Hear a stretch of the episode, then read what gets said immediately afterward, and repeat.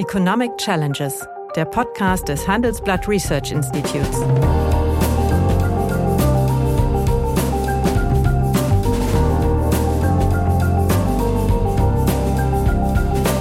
Bert Rürup, der Chefökonom des Handelsblatts, diskutiert mit Michael Hüter, dem Direktor des Instituts der deutschen Wirtschaft, wöchentlich aktuelle wirtschaftliche Herausforderungen für Deutschland wie für die Weltwirtschaft. Wenn wir uns die Wirtschaftsstrukturen ansehen, so ist doch das, was eigentlich in den neuesten Ländern fehlt, mehrere tausend mittelständische Industrieunternehmen. Ja, und Sie werden es ja auch nicht alleine tun. Das ist ja, das ist ja immer so eine Vorstellung, dass der Bund Gleichwertigkeit der Lebensverhältnisse herstellen kann. Ja, hallo.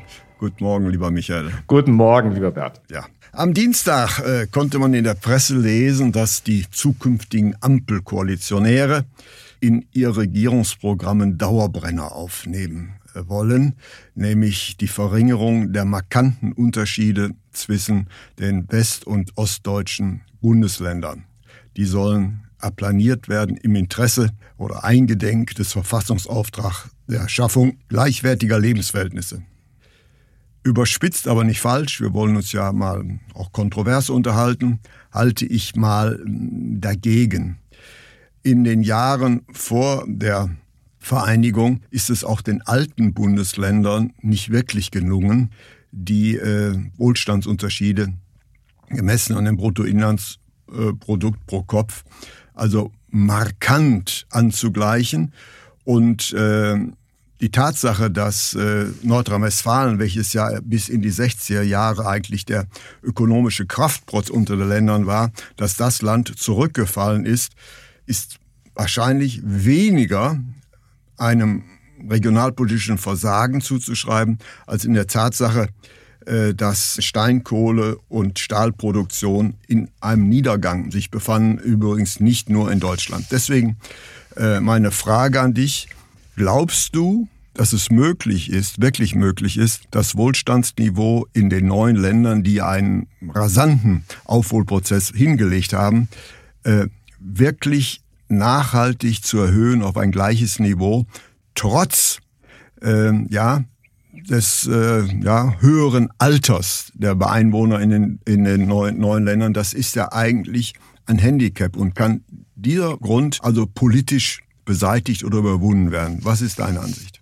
Naja, damit hast du natürlich äh, das zentrale Thema für die neuen Bundesländer aufgerufen. Wenn wir noch einen wirklichen Unterschied haben, West-Ost, dann ist es die Demografie, dann ist es die Alterung, dann ist es auch die Altersstruktur der ähm, Erwerbsbevölkerung oder auch gerade in dem MINT-Bereich, äh, Mathematik, äh, Informatik, Naturwissenschaften, Technik, wo wir den Anteil der über 55-Jährigen in den neuen Ländern sehr viel höher haben und gleichzeitig einen sehr viel geringeren Anteil von Menschen mit Migrationshintergrund. Der liegt da etwa bei anderthalb Prozent, im Westen liegt er im Schnitt bei zehn. Das heißt, die Demografie ist in der Tat der wesentliche Hebel eines Unterschiedes. Und wir haben ja auch gesehen, nach der Wende war natürlich auch Wanderung ein wichtiges Ausgleichsinstrument. Äh, ich erinnere mich an ein Gutachten, an dem ich damals als junger Mitarbeiter des Sachverständigenrats mittun durfte. Da haben wir mal ein Kapitel geschrieben, Wanderung als Ausgleichsmechanismus. Und das ist natürlich auch Teil von Regionalpolitik. Es gibt ja die zwei Perspektiven. Bringe ich die Leute zu den Jobs oder, oder die Jobs Kapital zu den Leuten? Zu den Leuten ja. So, ne? Und wir haben in Deutschland eigentlich immer beides versucht. Insofern ist deine Frage nicht mit einem, ist die natürlich schon eine, eine äh, vergiftete Frage, weil mit der Demografie kriegt man das natürlich nicht, nicht ja, einfach gehebelt. Vielen Dank, aber, das ist schon mal der erste Punkt, ja. Ja, aber, aber ich würde schon sagen, äh, man darf auch nicht Dynamiken unterschätzen. Wenn solche äh, Themen wie äh, andere Antriebstechniken im Bereich äh, der Mobilität, wie Batterieforschung mhm. in den neuen Ländern ein, ein äh, großes große äh, Standortvorteil wird, dann kann der auch attrahieren und dann funktioniert das auch. Du hattest das Ruhrgebiet angesprochen. Das ist ja eine insofern spannende Geschichte, weil es ja genau 60 Jahre gedauert hat, 1958 mit dem Beginn der Kohlekrise mhm. bis 2018 mit dem Schließen des letzten Bergwerks. Und du kannst das unterteilen, du kannst sagen, 30 Jahre von diesen 60 Jahren war man immer noch irgendwie von der Hoffnung getragen, naja, die Kohle kommt vielleicht zurück, die Kohle hat vielleicht eine Reservefunktion und so weiter. Irgendwann hat man begriffen, dass das nicht geht. Aber man hat eine, oder ich würde sagen, zwei wichtige Dinge im Ruhrgebiet gemacht, die sonst sähe die Lage dort ganz anders aus. Das war die Gründung von Universitäten und außeruniversitären Forschungseinrichtungen. Über 60 Stück gibt es im Ruhrgebiet. Das ist ein richtiges ja, Cluster. Eine, eine, Ballung im, äh, im Ruhrgebiet, aber mhm. so richtig Impulse kamen da ja nicht, trotz der Bemühungen. Naja, ich finde, man muss sich klar machen, äh, äh solche Strukturen entstehen auch nicht von heute auf morgen. Vor 60 Jahren gab es keine Universität, im ganzen Ruhrgebiet mhm. nicht, gar nichts. Die Ruhr-Universität Bochum 1960 gegründet und seitdem äh, ist vieles dazugekommen. Wenn ich mir aber zum Beispiel die Standortentscheidung von Ford anschaue, eine Milliarde für autonomes Fahren an den Standort Köln zu geben, dann hat das auch damit zu tun, dass im ganzen Umfeld, und da ist explizit das Ruhrgebiet mit seiner Wissenschaftsinfrastruktur dabei, für KI-Anwendungen, mhm. für autonomes Fahren ein hohes Maß da ist, dass man so sehr an anderen Standorten der Welt gar nicht findet. Mhm. Also das zeigt, es gibt Strategien und die irgendwie helfen. Es gibt andere Strategien, die nur kompensieren. Aber vielleicht ein Punkt noch. Ähm, ich glaube schon, dass wir in Deutschland eigentlich mit sehr geringen regionalen Differenzen und Problemen behaftet sind. Schau dir mal Frankreich an, ja. der alte industrielle Nordosten, schau dir Großbritannien Also wir leiden da auf einem sehr hohen Niveau. Das muss man immer wieder klar machen und die regionale Balance bei uns ist deutlich größer. Ja, aber dann, dann noch ein Punkt. Ähm, du hast, du noch eine vergiftete Frage? Ja, vielleicht, vielleicht. Äh, schau mal, ähm, wir haben wenn wir mal uns die Wirtschaftsstrukturen ansehen, so ist doch das, was eigentlich in den neuesten Ländern fehlt, mehrere tausend mittelständische Industrieunternehmen. Das, das mhm. fehlt doch eigentlich. Wir haben Großunternehmen, alles da. Aber die Frage ist, wie kriegt man diese wertschöpfungsintensiven industriellen Mittelständler dahin? Daran wird sich die Frage entscheiden. Und da weiß ich nicht, äh, ob es da wirklich ein Patentrezept äh, so gibt. Nee, Patentrezepte gibt es dafür sicher nicht, denn äh, du hast ja recht, du kannst Anreize setzen für größere Ansiedlungen, du ja. kannst aber auch darauf setzen, dass aus diesen größeren Ansiedlungen dann Ausstrahleffekte und Clustereffekte mhm. ähm, sich ergeben und ähm, dass dann auch für kleinere das attraktiv wird, an diesen Standort zu gehen. Und der zweite Ansatz sind immer die Spin-offs aus den Universitäten. Äh, das hat ja in Deutschland mittlerweile schon eine ganz gute Kultur. Ähm, die ganzen Transfer Instrumente, die in den 80er Jahren da aufgelegt wurden, kann man sagen, war vieles auch viel Geld und nichts. Aber in der Summe äh, gibt es dort sehr viel mehr Möglichkeiten. Also wenn man aus den Hoch, wenn man die Hochschulen nimmt, sind sie eine zweite Säule im äh, kleinen und mittleren Unternehmen zu generieren. Aber es bleibt das recht äh, ein langer Weg, denn die ganzen, wenn du nach, nach Nordrhein-Westfalen beispielsweise gehst, Firmen, die wir dort haben, als Mittelständler, familiengeführt, die gibt es seit über 200 Jahren. Ja, der, der das ist natürlich um, der Speckgürtel um, um Münster, also hochproduktive ja. und auch ja reich, reiche Nationen. Ja. Und ich weiß nicht, wie man das durch staatliche Förderungen äh, in, in diesen neuen Ländern nachschaffen will. Also man kann natürlich Logistikzentren bauen, aber noch einmal, was fehlt, ist das, was eigentlich das Herzstück der deutschen mhm. Wirtschaft ist, der industrielle Mittelstand. Ja. Und den kann ich aber nicht durch Logistikzentren substituieren. Alles richtig, ähm, aber es gibt auch nicht nur den Weg über den deutschen Mittelstand. Also äh, das zeigen ja auch andere Standorte der Welt. Äh, auch dort kann man erfolgreich sein ohne den deutschen Mittelstand. Der deutsche Mittelstand ist ein Asset, also gar keine Frage. Und gerade die familiengeführten Unternehmen, auch in der langen Tradition, die sich auch die gelernt haben, in dem Strukturwandel sich immer wieder neu zu erfinden, das fehlt in den neuen Ländern. Da gab es manche Restitutionen, aber der Bruch 40 Jahre Kommunismus ist hier natürlich ganz eklatant. Das ist, das ist, also ja, stimmt ja zu. Die Frage ist noch nicht mal vergiftet. Die ist einfach äh, beschreibt den, das, das Grund, ein Grundproblem. Ich würde nur sagen, es gibt andere Möglichkeiten anzupacken. Ich will mal einen Punkt mhm. rausgreifen. Mhm. Wir haben uns lange dran gewöhnt, über Berlin aus vielen Gründen zu lächeln. Also ich meine, das kann man immer noch mit ja. Blick auf das politische Handeln, die können doch nicht mal Wahllokale organisieren, das lassen wir mal alles mal außen vor. Aber wir haben uns auch immer gesagt, naja, Berlin ist arm. Ja, also bei Wovereit hieß es arm, aber sexy. Das arm gilt nicht mehr. Wir haben das mal aus Jux immer mal gerechnet und da hat man immer viel Freude gehabt, wenn man das vorgetragen hat. Ich habe mal gerechnet, wenn du den Großraum, die Capital Region rausnimmst, was hat das für einen Effekt auf das Pro-Kopf-Einkommen aller anderen in dem Land. Also wenn du den Großraum London rausnimmst, dann reduziert sich für alle anderen Briten das Einkommen pro Kopf im Jahr um über 12 Prozent. Wenn du den Großraum Paris rausnimmst, reduziert sich das Einkommen pro Kopf aller anderen Franzosen um über 15 Prozent. Mhm. Und dann habe ich gesagt, ja, und wenn man Berlin rausrechnet, dann erhöht sich das Pro-Kopf-Einkommen aller anderen Deutschen um 0,2 Prozent. Das hat sich gerade gedreht. Berlin ist sozusagen vor die Kurve geraten. Mhm. Und wenn man mal fragt, warum, dann sind es natürlich auch solche Strukturen wie in Adlershof, wo man alte Akademiegelände äh, ja, Gründung. wirklich, wirklich auf äh, sozusagen und jetzt nach 30 Jahren sieht, was dort an wissenschaftlicher Kapazität, an Beschäftigungspotenzialen, an Einkommenspotenzialen entsteht, so dass diese Stadt Berlin, die ja auch im Westen subventionsgetragen war und in, als der Ostteil ah, als Hauptstadt sexy, der, sagte ja, mal ein ja, genau, Bürgermeister. Äh, wie ich zitiert, aber aber der Ostteil ja auch subventionsgetragen, ja. die haben ja alles bekommen, nicht? Mhm. Und das war ja immer äh, das, der Ärger aller anderen Bezirke in der damaligen DDR.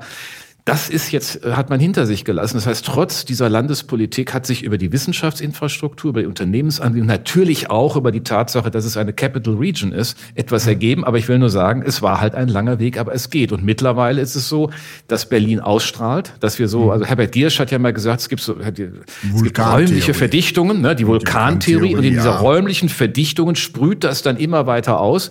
Und das sieht man auch in den umlaufenden, äh, umliegenden Regionen. Das sieht man in Brandenburg, das sieht man auch durch, äh, aus in Sachsen-Anhalt.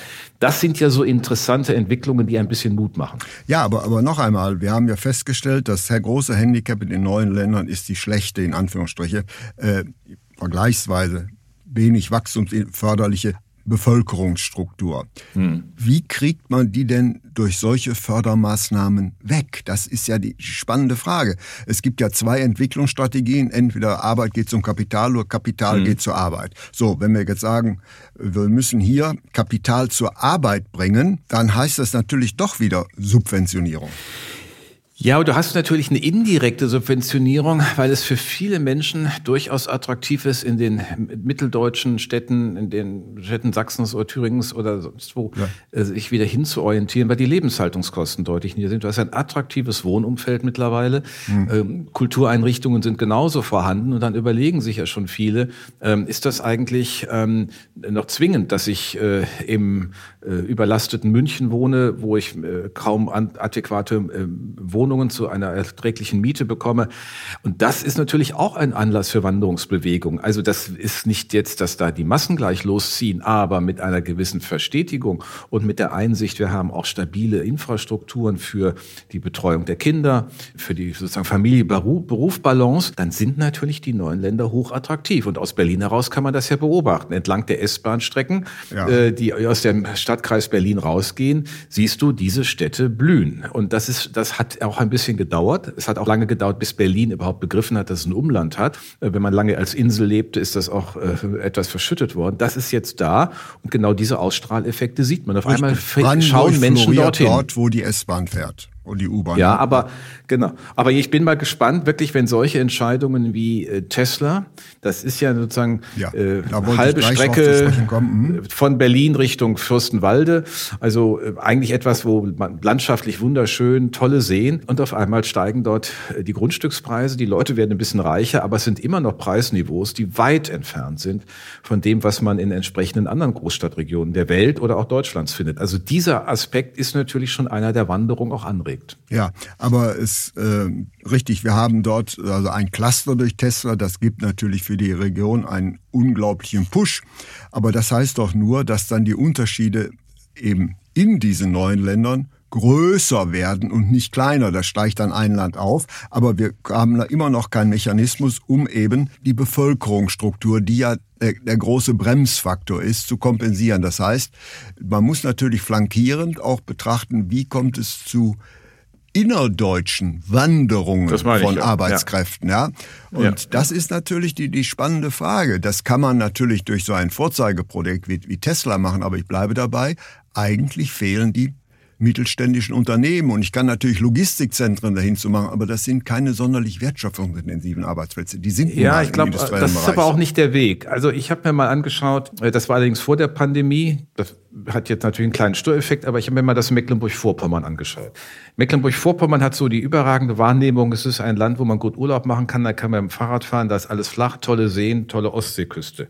Tatsächlich haben die aber einen, ein maritimes Cluster im Bereich der Metall- und Elektroindustrie mhm. entwickelt, an den Werftstandorten mit dem internationalen Investor, der 2016 dahin kam, der 1,5 Milliarden Euro investiert hat. Auf einmal hat sich die Beschäftigung in diesem ganzen Segment verdoppelt. Und zwar auch durch das Wiederentwickeln von kleineren mhm. Unternehmen, die an den Werften Spezialdienstleistungen mhm. erbringen. Was hier passiert ist, das ist eigentlich auch für, für die Einordnung ganz spannend. Direkt nach der Wende hat man an den Werftstandorten in Rostock, in äh, Wismar und in Stralsund eine, eine Übernahme gab von Billigproduzenten, ja. also äh, Containerschiffen. Das ist aber nicht das, was wir in Deutschland mit, mit billig und Standard kommen wir nicht weit. Kommen wir nicht, da sind andere besser.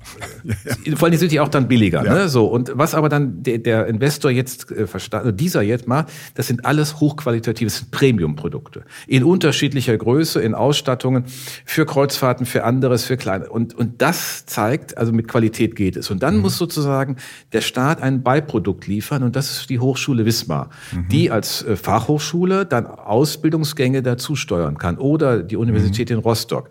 Und wenn man sich das anschaut, dann kann man auch wieder den Mut gewinnen, dass in einer jetzt, ich habe bewusst mal Mecklenburg-Vorpommern mhm. rausgewählt, weil man alle reden uns immer über Sachsen und Thüringen mhm. und so, weil die ja auch, das darf man nicht vergessen, auch vor dem Krieg die industrialisiertesten Regionen des Deutschen Reiches, aber auch in diesem Teil Deutschlands waren. Es war ja nicht oben Brandenburg, mhm. sondern es war der Teil. Mhm. Das aber auch in, in Mecklenburg-Vorpommern es auf einmal wieder einen veritablen industriellen Kern gibt. Und das zeigt, das kann funktionieren. Man braucht die richtige Strategie. Also mit, äh, wie gesagt, statt Containerschiffen hochpreisige Premiumschiffe. Gut, aber wenn wir mal vom Status quo ausgehen und du würdest zum Berater dieser neuen Bundesregierung und solltest Vorschläge machen, was kann man tun, um vor dem Hintergrund der deutlich alternden Bevölkerung, die durch eine gewisse auch Ausländerfeindlichkeit in einigen Gebieten gekennzeichnet ist, wie soll man dort neues Kapital hinbringen durch regionale Steuerpräferenzen oder was wäre dein Weg? Also ich glaube nicht, dass wir eine generelle Steuerpräferenz, man kann die dann ja nicht noch lokal differenzieren für die äh, sogenannten neuen Bundesländer ähm, noch benötigen.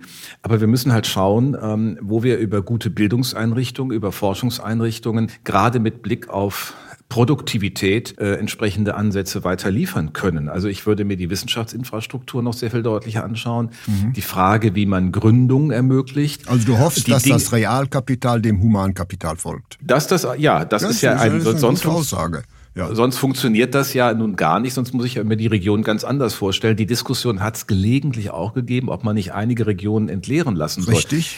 Das kann in kleinräumigen Strukturen ja auch mal so sein. Also ich meine, es gibt ja auch in Westdeutschland Regionen, die sind manchmal gar nicht weit weg von Zentren. Also wenn du von Frankfurt über Wiesbaden in den Hintertaunus fährst, ich meine, da ist auch nicht viel los und da ist, wird auch nicht mehr viel los sein. Das gilt auch für Vogelsberg-Region. Mhm. Und so gilt das halt auch für einige Ecken Sachsen-Anhalts und Brandenburgs. Es geht ja nicht um jeden Landkreis. Landkreis. Aber es geht darum, dass vor allen Dingen, glaube ich, die städtischen Regionen eine Stärkung erfahren. Mhm. Da ist nochmal zu prüfen, wie ist es mit der Verkehrsinfrastruktur und wie ist es mit der digitalen Infrastruktur. Äh, Im Grunde haben die ja die Chance, da eigentlich sehr viel moderner zu sein. Und, weil sie neu äh, aufbauen müssen. Genau, weil das neu aufgebaut wurde und Glasfaser gleich sozusagen in der Anwendung war. Aber ich habe zum Beispiel ein, ein Gießereiunternehmen aus Thüringen, ähm, die heute natürlich über 3D-Druck und ähnliche Dinge fahren. Das heißt, was die brauchen, ist äh, viel mehr ähm, eine starke Internetleitung, damit die ihre äh, entsprechenden äh, Codes an die äh, Anwender schicken können, die dann dort vor Ort äh, entsprechend drücken und nicht irgendwelche äh, Lieferketten. Also das gehört schon sehr stark mhm. dazu. Das ist das Thema Infrastruktur. Das könnten die neuen Länder tun. Und die andere Frage, du hast es ja angesprochen, das macht mir schon Sorge, denn da ist ja Sachsen sehr herausragend mhm. mit seiner als also sozusagen lange besonders herausgehobenen Erfolgsgeschichte und jetzt sagen die einfach, wir haben aber so ein großes Problem, weil weil das weil Ausländer zu uns kommen äh, und, und das ist natürlich das Schlimmste, was man machen kann. Also wenn das nicht gehebelt wird, wenn man da nicht darauf antwortet, wenn man nicht damit anders umgeht als bisher, denn die Konfrontation wird ja nicht aufgelöst. Und das ist in der Tat kein gutes Signal. Ja, und äh, wir werden natürlich auch äh, wohl Internationalisierer, international, und wir müssen natürlich sehen, je stärker die Digitalisierung ist, desto mehr verliert ja Arbeit die lokale Bindung.